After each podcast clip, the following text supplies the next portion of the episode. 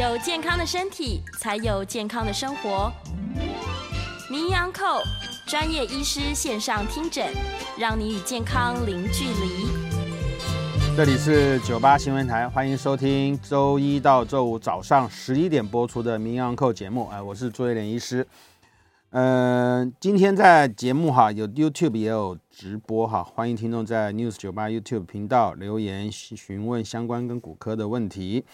我们在三十分钟过后也接听大家的 call in，嗯，跟骨科的问题，欢迎各位听众或观众打电话进来。我们的预告 call in 专线是八三六九三三九八八三六九三三九八。我今天在 YouTube 上面的题目，我定了一个题目叫“骨折的梦夜”哈，骨折的梦夜，骨折就已经很悲惨了哈。但骨骨头断掉，它有一个特色哈。如果等会有这个图片，可以可以影像，可以大家看得到哈。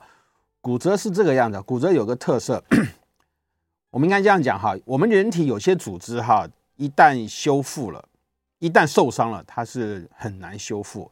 最典型的哈，就是神经，还有我们的关节的软骨哈，它是不会修复。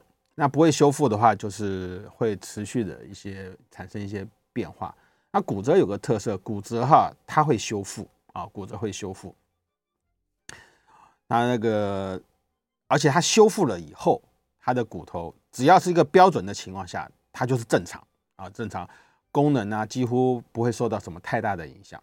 那我为什么说是只要是修复是正常情况下？因为骨折在愈合的过程当中，它经过它必须有很多的方面来考量，例如说它可能会不会长歪啊，会不会有不长啊，这些东西都会造成你骨折在整个过程当中发生一些很大的一些后遗症。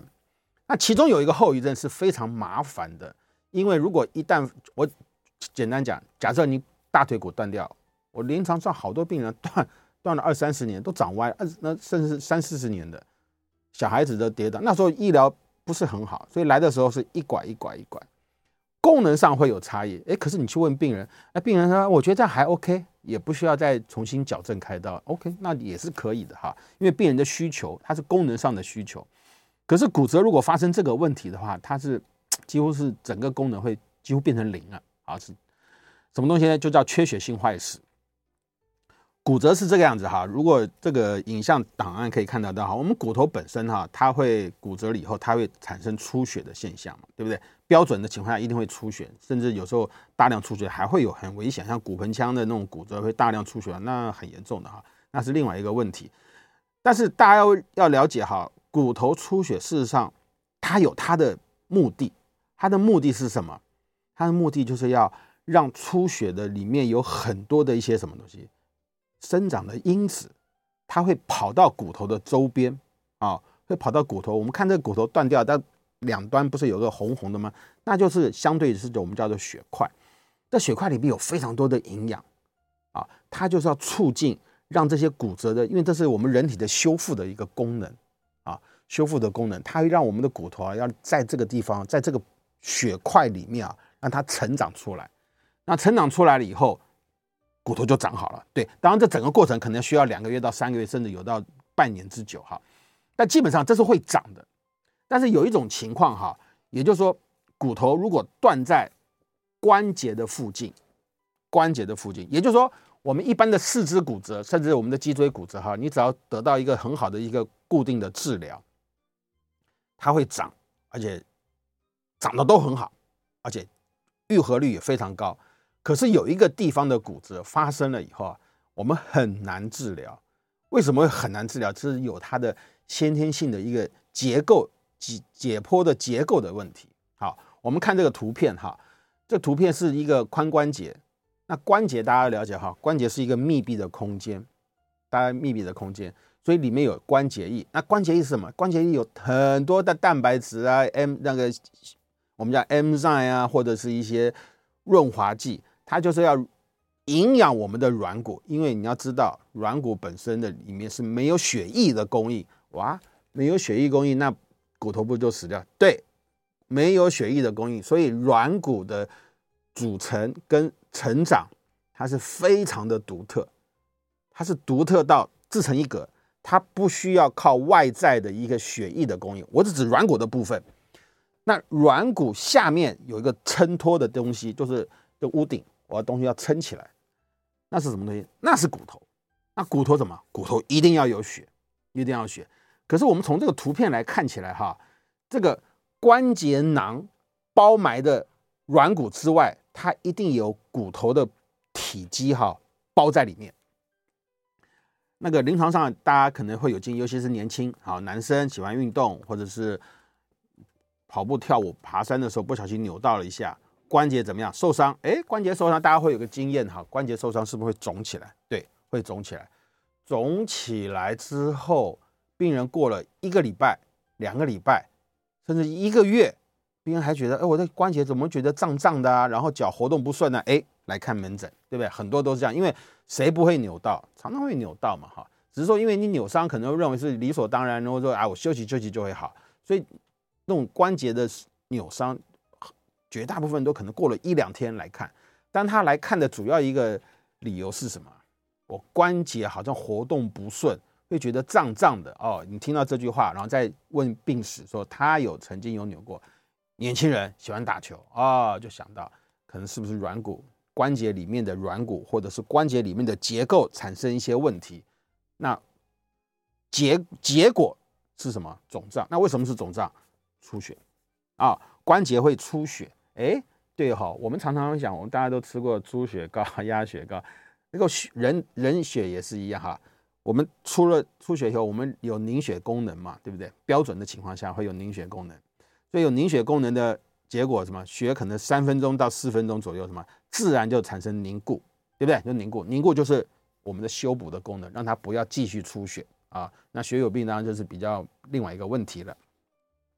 好，那可是为什为什么这个病人可能受伤一个礼拜甚至一个月以后来看？关节还是血肿，我是讲血肿，我不是讲退化的那种关节肿胀，我只是意外受伤的那种肿胀哈。意外受伤那种出血，为什么还会血肿啊？原来我们的关节里面的这些的酵素跟蛋白质，它有个功能，它会把一些物质啊会有分解的作用，嗯，会分解，所以它有一个 hem，我们英文叫 hemolytic enzyme 哈，就是叫溶血的一种酵素，它在里面，它是一种蛋白质。啊，这种东西呢，它会让血血怎么样？不会凝固，不会凝固。好，问题就来了哈。我们再回头来看这一章。那如果我们的骨头里面的关节软骨受伤以后出了血，我们理论上大家应该知道哈，出血是好事，它会骨头会生长。可是如果在关节里面，我刚刚讲关节会血肿，它怎么样？它不会形成血块。那不会形成血块，那这些生长的物质呢，它就不会成型固定在一个位置啊。它就是会这边跑那边跑，真的就永远无法固定在沉积在一个位置，所以就不会形成血块，不会形成血块，它的骨头的愈合就不会往下走，啊，这样就不会持续的往下走，就最后造成骨头的愈合不会。在关节常常有这种现象啊，关节常常会有这种现象啊，就是叫骨头缺血性坏死，缺血性坏死。在关节，那我们有四个地方骨头的缺血性坏死非常常见。第一个就是我们的，我们今天主要要讲的就是我们的髋关节。我想听众，我之前也有提过这类的，因为这个问题实在太多了。第二个就是我们的手腕，我们叫舟状骨。第三个是肩膀，第四个是什么？我们的脚跟骨的上面一个骨头叫距骨啊，距骨。所以这些骨头它都有个特色，它什么？它都是在关节的位置，手腕那手腕关节啊，对不对？它都有一些，所以这个地方骨折哈，就是很不好愈合。好，这是手腕关节啊，手腕关节，这是我们的脚踝关节啊，这是我们的肩膀关节。好，我们看这个图片，这个图片显示的是什么？就是我们的骨头。我刚刚讲，我们一定要有个概念，骨头出血是好事，对不对？好事，好，但是 痛嘛哈，对，我们骨头要给它固定好，出血。让它出血没有关系，但是你一定当时要注意它的，你不能无限制的说一个大腿骨骨折出血出一千呢，那你不去不去注意它，你要让出血是好事，出血是好事，那病人都休克了啊，所以还是要去注意。好，这大腿这种骨折，你可以看到这个血是怎么样，它是跑到我们的骨头里面，已经变成非常非常什么，越来因为一定的嘛，主干很粗，跑到周边了就越来越细，越来越细，这是自然的结果。所以一旦这个股股骨颈啊，就是脖子，你看这个股骨头、股骨干、躯干啊，这股骨颈脖子，这脖子一旦产生断裂的话，这个断裂的以上的那些血液怎么样？就没有血了，对不对？就没有血了啊！如果这时候出血的情况下得以控制好事的话，那也许骨头还会长。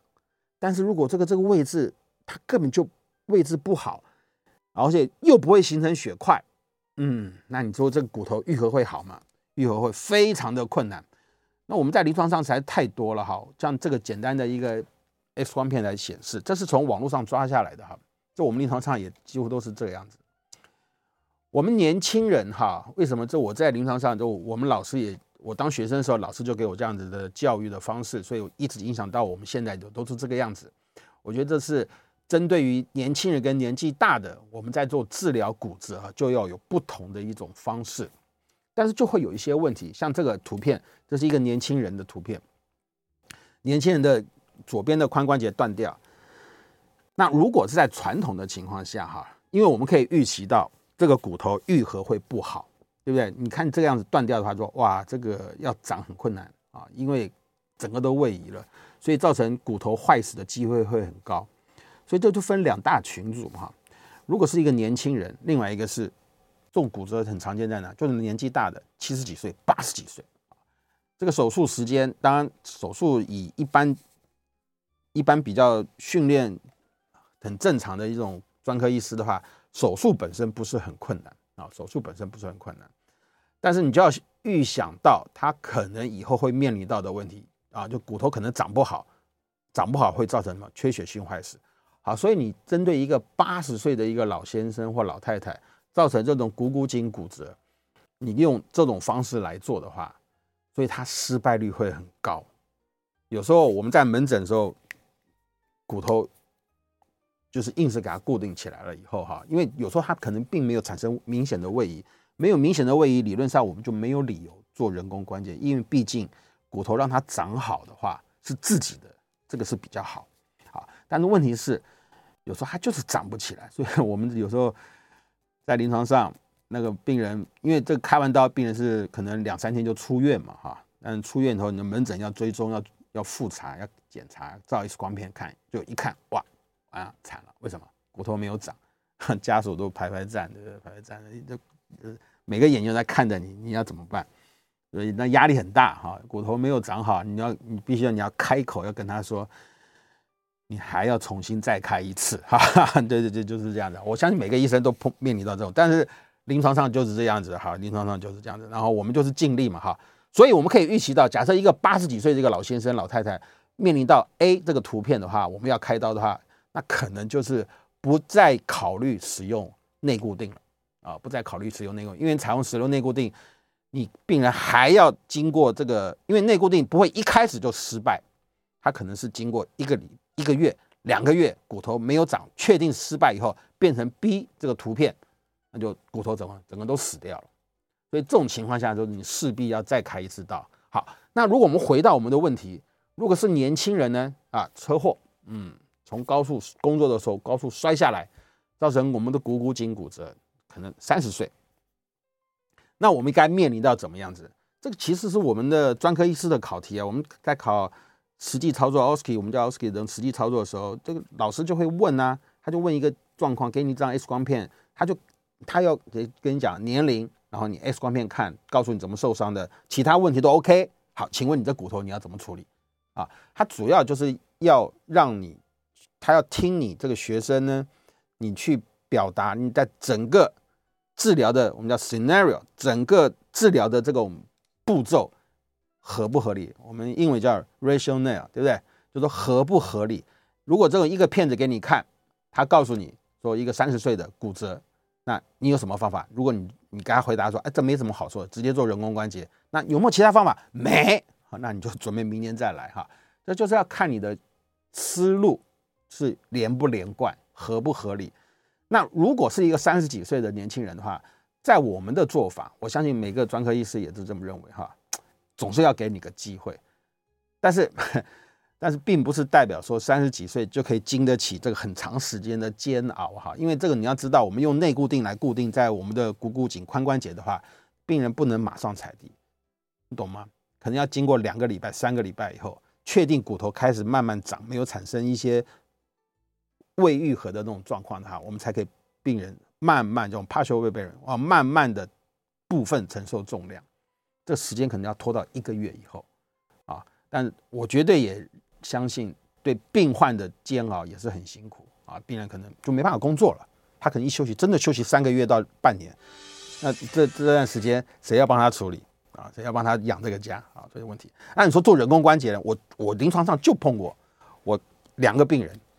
一个是年轻人，就住同一个病房，一个年轻人，一个年纪大的，年纪都都是股骨颈骨折，那病人开刀，嗯，开刀，那年轻人我就给他用钉子固定，啊，当然你说我们每一个病人都跟他说啊，我是为你好，我是想到以后要怎么样的，有时候就不见得每个都会讲的那么让病人心服口服嘛，大家就说我就是用我的正常的一个思路来告诉你，这个方法对你是最好。这样来做，啊，病人就说，哎，为什么我对面那个阿伯，他年纪比我大，开完刀第二天就可以下床，就叫他下床，我就你就要教他一个月，为什么我们两个不一样？是我没开好啊？那种啊，不是不是不是，叫那种你知道，因为他有疑虑嘛，我就很耐心要跟他讲，因为怎么样怎么样怎么样怎么样啊？哎，可是病人当绝大部分能够接受啊，保有自己的骨头让它生长，因为人工关节有有寿命嘛。对不对？人工关节如果一旦有问题，你就没有回头路啊！你弄用用内固定的，如果假设假设不希望失败嘛，那假设如果真的失败，哎，你至少有回头路啊！你懂了吗？你还可以有再有别的方法来挽救这个问题。但我们绝对不可能说为了开这个刀，为了要做以后的事情啊，怎么可能呢？对不对？绝大部分还是会成功，因为因为是成功的几率高，我们才采取这种方式。那如果说你一个手术，就告诉你成功几率只有百分之五十，甚至只有百分之二十，那这个手术一定会被淘汰，一被被一定会被放弃的哈。好，那如果假设一旦这种骨头缺血坏死，它就是没有长，那怎么办？无论是年轻人或年纪大的，接下来就可能就面临到，你就必须要采取，因为在这种情况下，缺血性坏死的病患啊，他是几乎了哈，几乎是完全无法活动的，病人真的会很不舒服啊，真的很不舒服。像我们临床上，我们会有建议，那因为健保的制度的规定，这也是我我个人认为是非常合理，而且本来就应该这个样子。它是有分等级的，我们本来这个疾病不同的疾病，同一个疾病不同等级，我们治疗方式本来就不一样。那甚至不同年龄，甚至还有什么不同性别啊，治疗的方式就会不一样啊，就会不一样。为什么那个年纪大的开完刀第二天我就让他开就可以下床？因为他做人工关节嘛，我们这个图片可以看，他做人工关节嘛，人工关节它没有神经血管，它就是一根金属的东西插在里面，所以怎么样，你马上就可以走路。我们开完刀真的，就第二天就叫病人走路，练习活动活动，OK 了，两三天就可以出院。可年纪那个年轻人呢，我就看你可能要住一个礼拜，住个礼拜用抗生素，然后完全不能踩地，然后经过一些床杯赛的一些复健活动，你慢慢也许才可以练习踩地。可这是一个月以后的事情。啊但是如果一旦失败，像这样子，我们刚刚讲过，因为它就是骨头就是不会长，在某些地方就有这种先天性的一些等于说是盲点，那就变成要做人工关节。那人工关节怎么办？那就是人工关节。那一基本上你只要一个手术的顺利的话，我们这种人工关节是一个非常普遍，这种一个手术三十分钟左右就开完了哈，都是一个很正常的。每个每个医师几乎天天，也不是天天了哈，他常常接受这样的手术。但毕竟这是一个 major operation 哈，对病人整体的一个活动啊，日后还是要去很小心，因为你要知道，我们这个关节一旦打进去了，它是插在骨头的里面，所以你的骨质啊或者什么都很重要。我们另外一个，如果不是因为骨折造成缺血性坏死的话，那种常见的跟喝酒啊或者疾病本身也会有影响。但是如果是骨折的这种造成髋关节缺血性坏死的话，一般而言就是我们做有问题的地方就好。可是，如果是不是因为骨折，是本身的疾病，好像类风湿性关节炎啊，或者是红斑性狼疮，因为长期吃药用用什么用一些类固醇，那没办法哈，疾病本身需要用类固醇，喝酒啊，那也都有可能。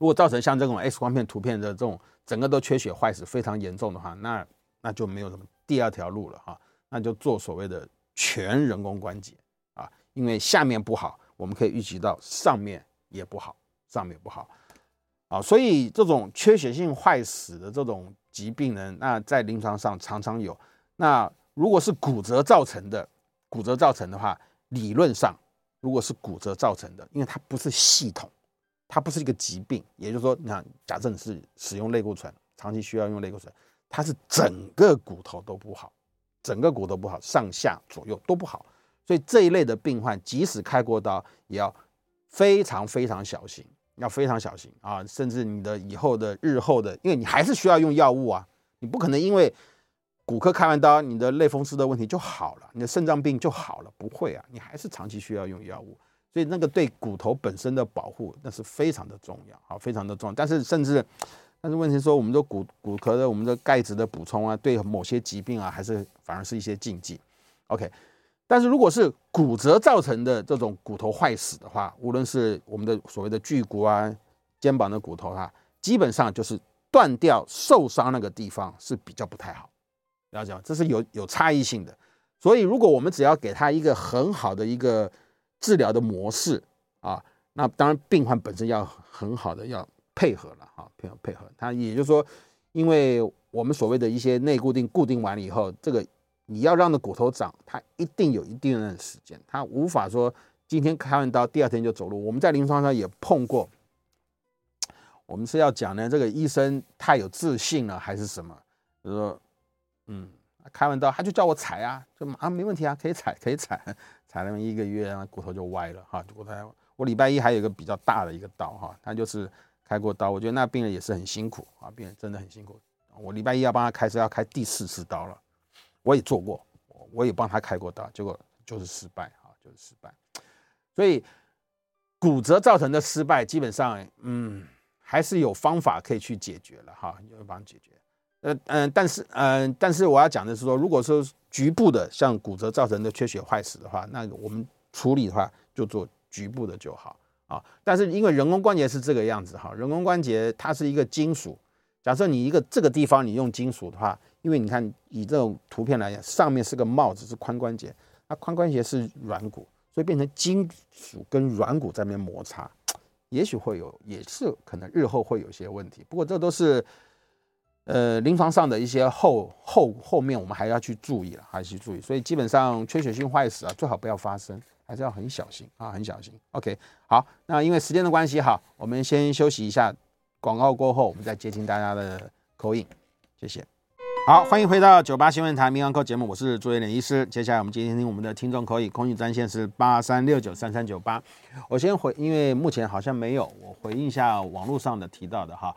那个刚那个有林先生提到的哈，燕良提到的就是说退化的指关节哈，是指关关节会肿胀，那甚至会歪。那跟类风湿性关节的歪又不一样，类风湿性关节比较常好发在这个关节，这关节，那这个关节偶尔也会发生啊，这个关节是比较常见，它会整个会变形。Ulnar deviation 整个会变形，外观上会不好，而且加上活动会不顺啊，活动不顺，连拿个东西都会有问题啊！我再强调一遍哈，关节退化就是要吃药，我告诉各位就是要吃药，因为它可以避免你的，至少你外观上会比较比较漂亮嘛，懂了吗？所以关节当然你就是要吃对，你要跟你的医师要好好讨论怎样配合用一些药物。好那有 call in 一位王小姐您好，哎，你好，请问一下哈，那个那个宝格丽打多久要停止？嗯嗯，施打。然后第二个问题就是施打不停止了以后，那有什么啊、呃、药物可以补充，或者说就不不用打了？谢谢。好，杨太太您好。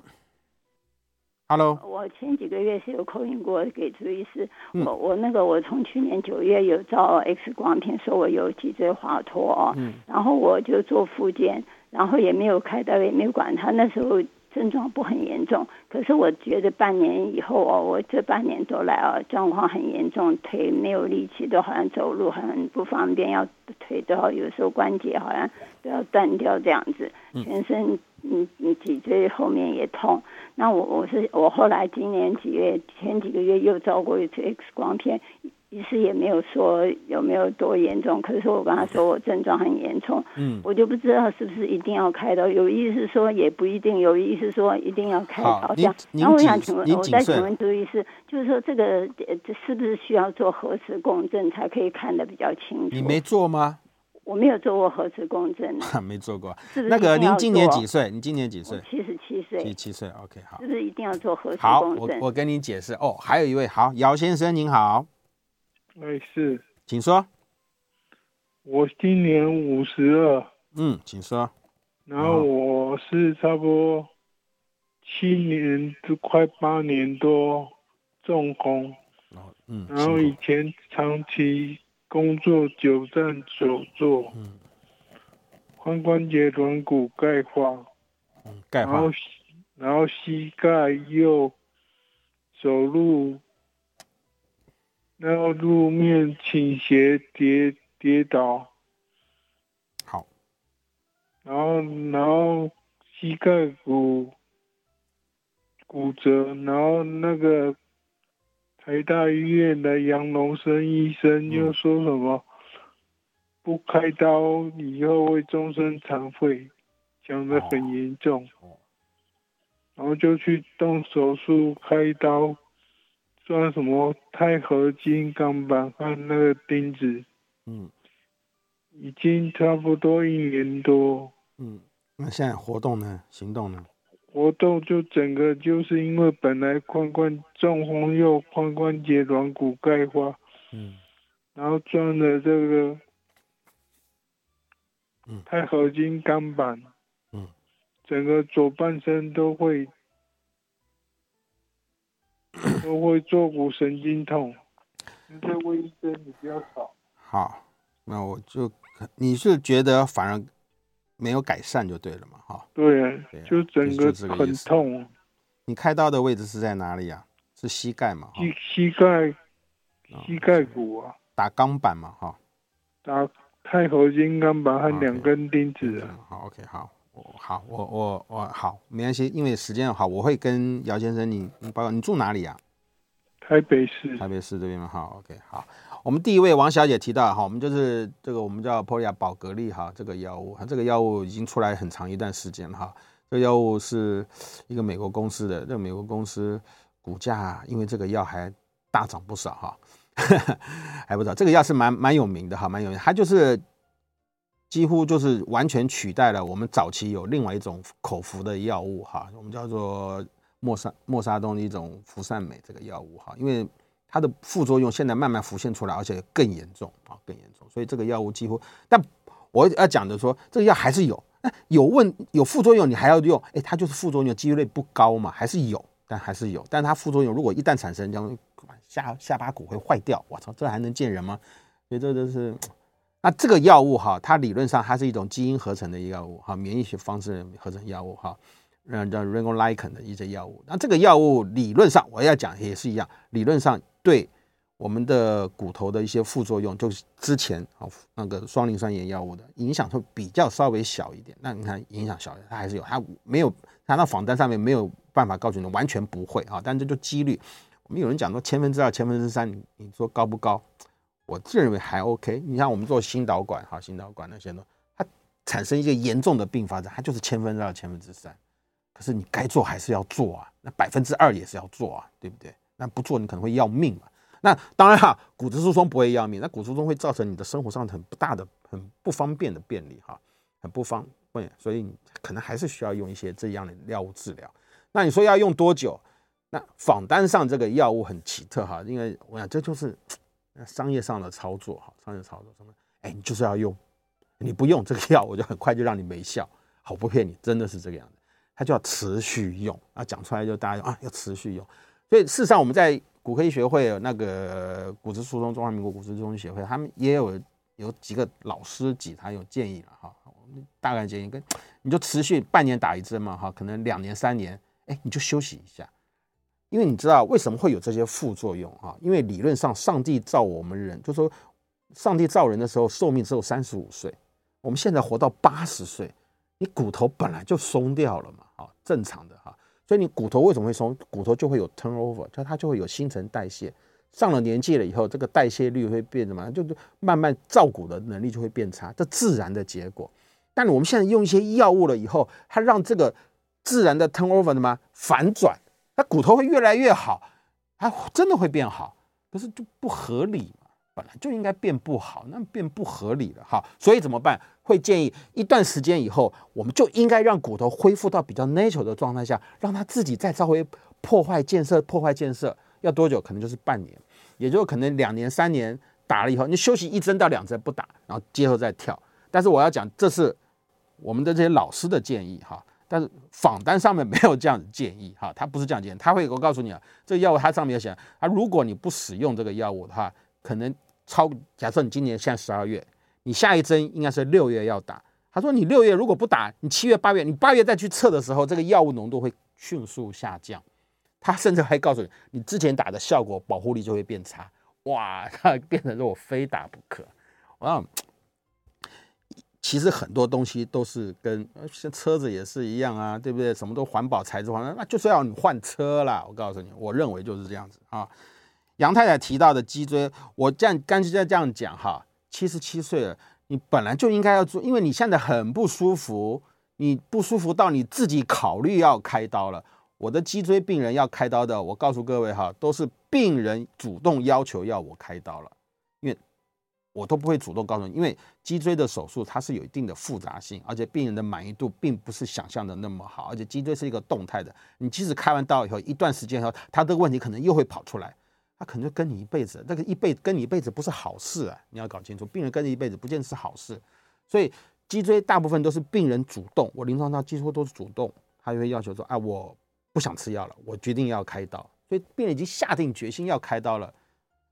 所以我认为你的症状应该严重，啊，应该严重。但是我们脊椎手术之前要做任何的治疗，我们一定至少，我认为大部分啦，可能你本身希望要开刀的意愿没没有那么明显，或者是医师的评估感觉上不用那么积极啊，也就是你看了 X 光片，觉得可能不是那么严重。医生，我认为医生一定是这样判断的哈，医生不会是刻意不帮你做任何的这些检查。但如果说你的症状很严重，像你描述的，你你 上次还打个电话过来，现在又再打一次，代表说你应该是很 concern 这方面的问题。那我的建议，你就做个 MRI 嘛，你就说我希望能够安排做个和磁振摄影，做个磁振，因为磁振摄影我们才能更清楚的描述描述出来你到底退化的结束在哪里。因为我们要开刀，总是要知道我要开哪几节啊。有时候开刀 X 光片、磁振摄影跟临床上的表征不一样。但是我们是要以临床上的表现为主，也就是说，假设我们做出来以后啊，四五五 S one 啊，有一名有退化，诶，可是你的症状一检查只有是五的神经有压迫，而且只有一边，那我们可能就只要做四五就好了，五 S one 不见得要做，这才是一个标准的。我们不，我们不是治疗 X 光片，我们是治疗病人。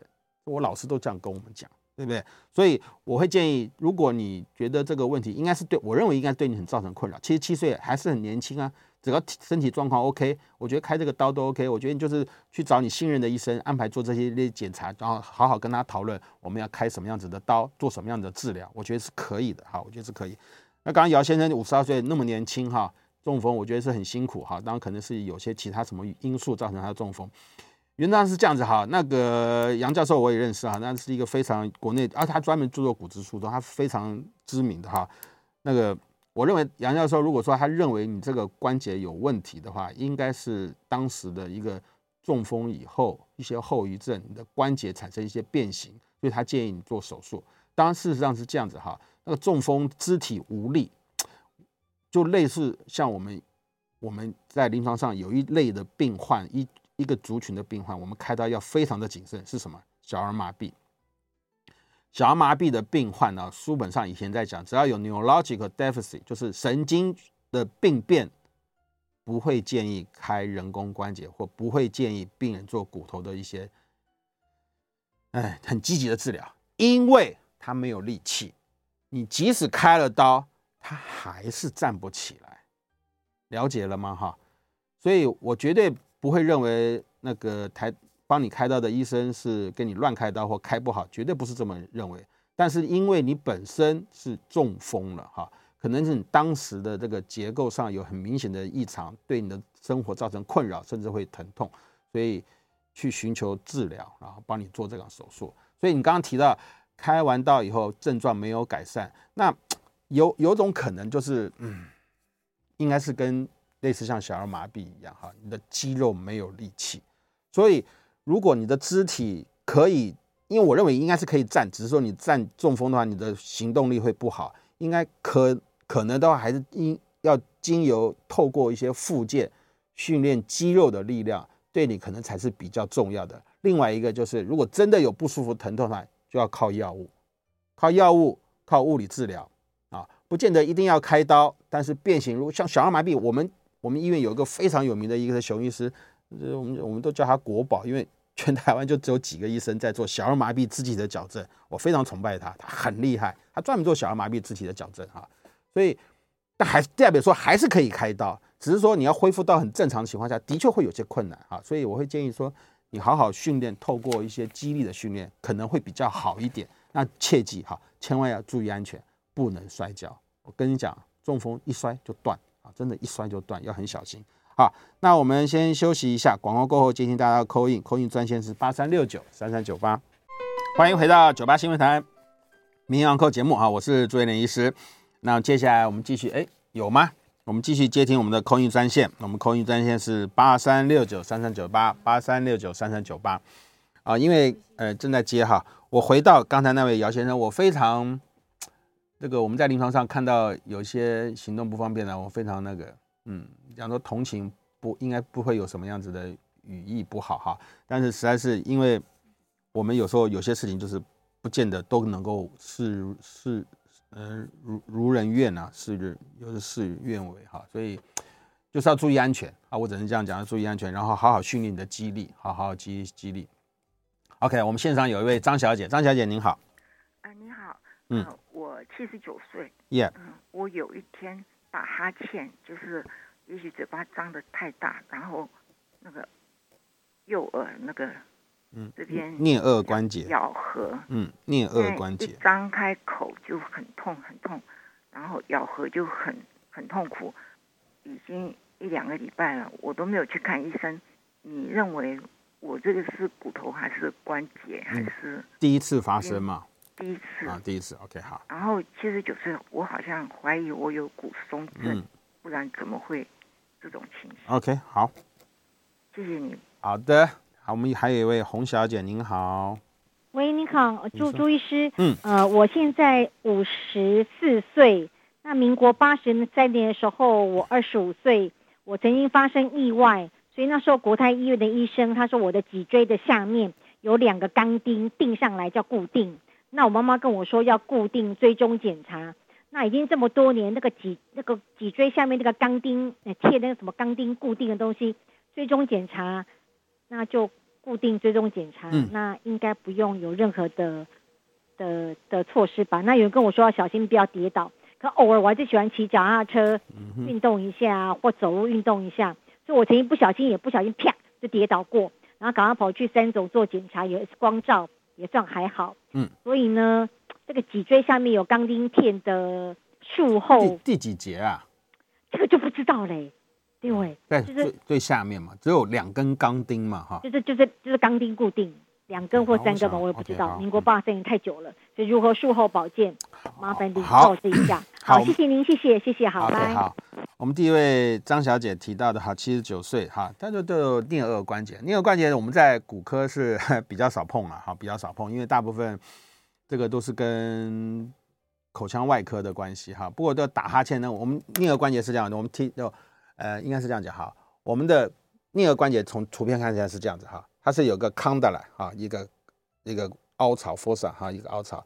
我们在嘴巴要张开啊，哎，它会这样子，嘴巴闭起来，哎，就回去啊，回去啊，回去。所以它是一个一个关节，所以我们照这个 TMJ 关节的时候都一定要哎，嘴巴先张开一个啊，张开一个，照这样一直跨背，嘴巴闭合一个回来哈。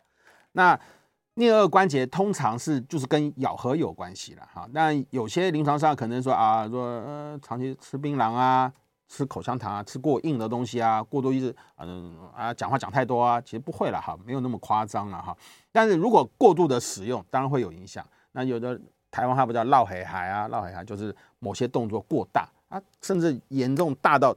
跑出来，它回不去哇！颞颌关节，我在临床上，我们的脱臼，我是接骨师啊，我很会接骨啊，脱臼啊，我什么都都当然了解，每个都很了解。我跟你，我颞颌关节超级难拉的，我我拉过，我在临我印象中印象好像只拉过两次，一次拉回来，哇，一次怎么拉都拉不回来，我不会拉，怎么拉不回来？这就非要上麻醉不可啊，拉不回来啊。颞颌关节如果要脱臼是非常难过的事情，哎呀，哎呀，哎呀哈啊脱臼，因为它没办法前后的这种移。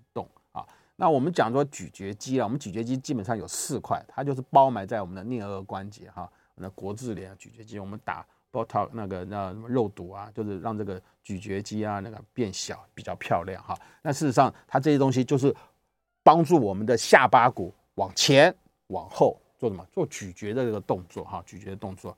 所以我认为应该应该就是短暂性的吧哈，就吃一点消炎药，因为你打电话进来你是可以讲话的嘛，对不对？不是不能讲话，大夫说你的 TMJ 关节应该一定是好的，而且你才第一次是，而且是有明显的是。你可能过度的打哈欠所造成，所以这我认为完全不用担心，吃点消炎药，然后不要吃太冰冷的东西做保暖。但你记得脸颊这个地方保暖要很小心啊，因为不能是拿这个热敷包啊，什么暖暖包就啪嗒把直接贴在那个颞颌关节上，你贴个三十分钟以后这边就黑了，不好看。然后天天贴那就不好看，所以要有温温暖暖的感觉就好了。温温暖暖啊，喝点温水啊，不要切记不要用太热的脸颊，漂亮的脸颊变不好看。啊，黑黑的拍垮。那洪小姐提到一个，因为我不太了解她提到的说脊椎，我们临床上是有哈。如果只打两根钢钉，我们的骨头是这样的，脊椎是一个活动性的，我们有 motion segment 二十六节左右哈，那个可以活动的，所以它每一节每一节它相对应的位置啊是可以前后移动，但是它是整体的前后移动，它不是。单独的前后移动，单独的前后移动就是我们临床上最怕碰到的问题，叫做脊椎的滑脱。脊椎滑脱，你不可能打两根钢钉，所以我不太了解你做了什么样的手术。也许我们有个叫 lytic，就是到关节上下两个关节门叫 pars intercalaris，这个地方如果产生一些骨折的话，我们会打一些那种 hook screw 啊，这给它做单独的一个固定。我认为你四十多年前啊，这样对不对？三十年前、二十多年前做这样子，也许是这样的治疗。那坦白讲。如果是这样子的，只打两，因为你一直描述打两根钢钉，我认为你的脊椎的活动度应该是不会受到任何的影响，因为他没给你做 fusion，应该是不会受到任任何影响。所以我觉得你不要管它，你喜欢跑步，喜欢跳舞，你不小心摔跤那也无所谓，因为谁不会摔跤，只是没有严重的一些后遗症，我认为应该是还 OK 啊，应该是这个样子。好，还有一位林先生，您好，朱医师您好，嗯。今天来跟您请教一个相对比较有趣的问题哈，嗯，我们都知道说我们的四肢啊的肌肉要经过这个锻炼，比较不会有肌少症跟后续的骨头的一些问题，对，预防它嘛哈。那我想请问说，我们人年纪大了以后，一些像脸部的颧骨啊，它都会往下位移啊，那是不是说我们也应该可以去尝试一些类似像脸部瑜伽的东西，去运动我们脸部的肌肉，让我们脸部的肌肉跟骨骼都会啊比较健康。以上跟您请教，我的想要收听，谢谢。哎，好，这个啊，理论上哈应该是哈，倒挂过来，倒挂过来。我们常常记得，我就做一个倒挂机，啊，机队要拉扯嘛。也许吧，哈，但是在没有重力的情况下，应该是人我们人的肌肤哈最大的敌人，你知道是什么吗？就是两个哈，对，最大的不叫两，最大最大的敌人，皮肤最大的敌人是太阳，阳光。可是我们不能没有阳光，然后我们的肌肉所有东西会下垂，最大的敌人是重地心引力。那我们不能没有地心引力啊，不能没有地心引力。但我们肌肉的确的确，我们肌肉是这样子哈，它有，反正就它是像一个 cross 一个链键结，它有很多的字哈，就你经过啊我们的肌浆网啊，分泌出一些电解物质啊，然后产生一些电流，然后肌肉可以这样产生收缩。但它其中一个很重要一个东西，除了电电解质，我们本身日常生活下蛋白质的补充啊，所以我讲说肌少症现在很热门，就是讲肌少症，我们可以做很多的测试啊。肌少症就是要补充蛋白质啊，蛋白质非常的重要哈。淀粉一点用哎，不能这样讲哈，淀粉就相对的比较不太好哈。所以这肌肉的收缩理论上应该是这个肌肉的强度会增加哈。我们常常在讲哈，我们一个受伤了以后。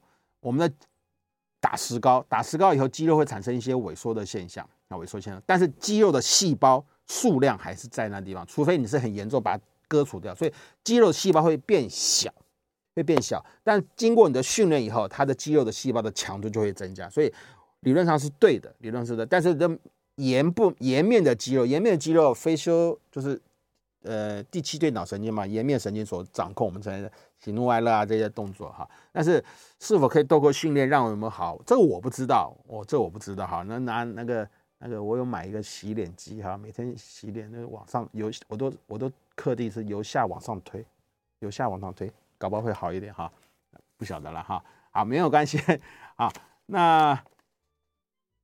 OK，好，我想应该应该大部分就是这样子啊。透过训练，我们的肌肉的确是透过训练是会比较好。但我们骨科临床上，我们还是讲回到我们骨科啦。我们经过我们的四肢，尤其是下肢。好，我再讲一遍哈，我们下肢是骨盆腔的肌群啊，是绝对可以训练。